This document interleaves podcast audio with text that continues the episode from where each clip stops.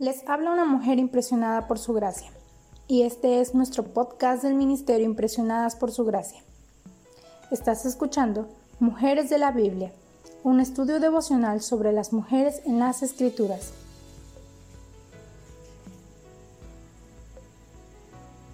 Hoy hablaremos de Ana y estudiaremos su historia.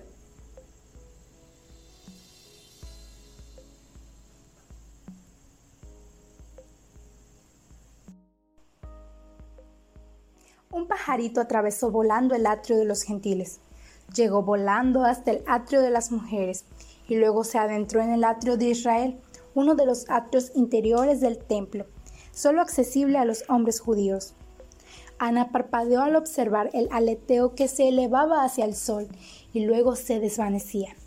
Se preguntaba en qué privilegiado rincón del templo se había escondido ese pajarillo. Durante la mayor parte de sus 84 años había sido una viuda que pasaba sus días en ayuno y oración en el templo. Aunque Ana había caminado por ese atrio exterior miles de veces, nunca dejaba de prestarle atención a la inscripción de advertencia escrita en griego y latín.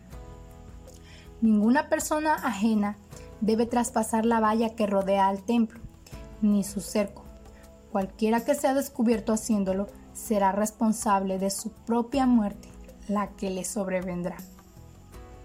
Entrar a la presencia del santo era algo atemorizante. Aunque ella no repetía la oración de los hombres judíos que alababan a Dios por no haberlos hecho gentiles ni mujeres, agradecía al menos el privilegio de poder avanzar más allá del atrio de los gentiles hasta el atrio de las mujeres, donde estaba muchísimo más cerca del lugar santísimo. Habiendo llegado allí, inclinó su cabeza, meciéndose al ritmo de sus oraciones. Salmo 84, versículos 1 al 3. Cuán hermosas son tus moradas, Señor Todopoderoso. Anhelo con el alma los atrios del Señor. Casi agonizo por estar en ellos. Con el corazón, con todo el cuerpo, canto alegre al Dios de la vida. Señor Todopoderoso, Rey mío y Dios mío. Aún el gorrión halla casa cerca de tus altares. También la golondrina hace allí su nido para poner sus polluelos. De pronto una voz interrumpió su recitado de ese salmo tan conocido. Observó que el anciano Simeón sostenía a un niño, un bebé contra su pecho, y pronunciaba palabras que le sacudían el alma. Según tu palabra, soberano Señor, ya puedes despedir a tu siervo en paz, porque han visto mis ojos tu salvación que has preparado a la vista de todos los pueblos, luz que ilumina a las naciones y gloria de tu pueblo Israel. Al igual que ella, Simeón no había vivido para otra cosa sino para la redención que vendría a Israel. Aunque no había visto nada, había creído. Ana observaba el modo en que los padres del niño estaban pendientes de las palabras del anciano. Luego, él entregó de nuevo al bebé a su madre ahora hablando en una voz más suave. Este niño está destinado a causar la caída y el levantamiento de muchos en Israel y a crear mucha oposición a fin de que se manifiesten las intenciones de muchos corazones. En cuanto a ti, una espada te atravesará el alma. Ana colocó sus brazos con suavidad alrededor de los hombros de la joven madre y le echó una mirada al bebé dormido Salieron palabras de gratitud de sus labios.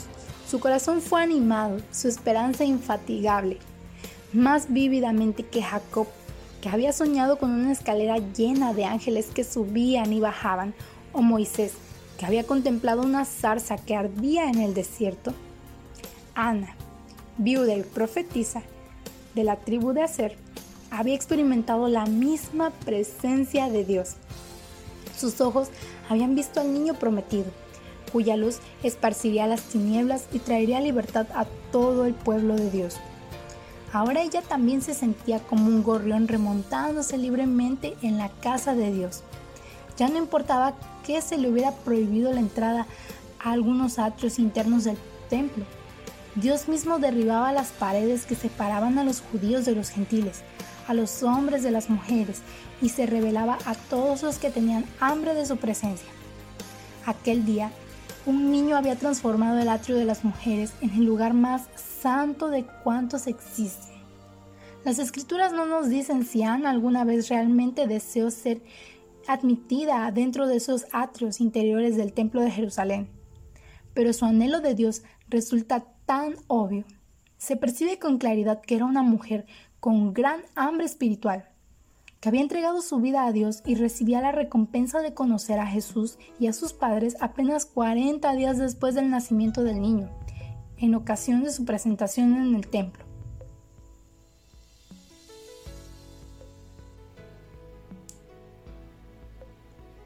Nuestra oración es que el Dios de nuestro Señor Jesucristo, el Padre glorioso, te dé el espíritu de sabiduría y de revelación para que lo conozcas mejor y que asimismo sean iluminados los ojos de tu corazón para que sepas a qué esperanza Él te ha llamado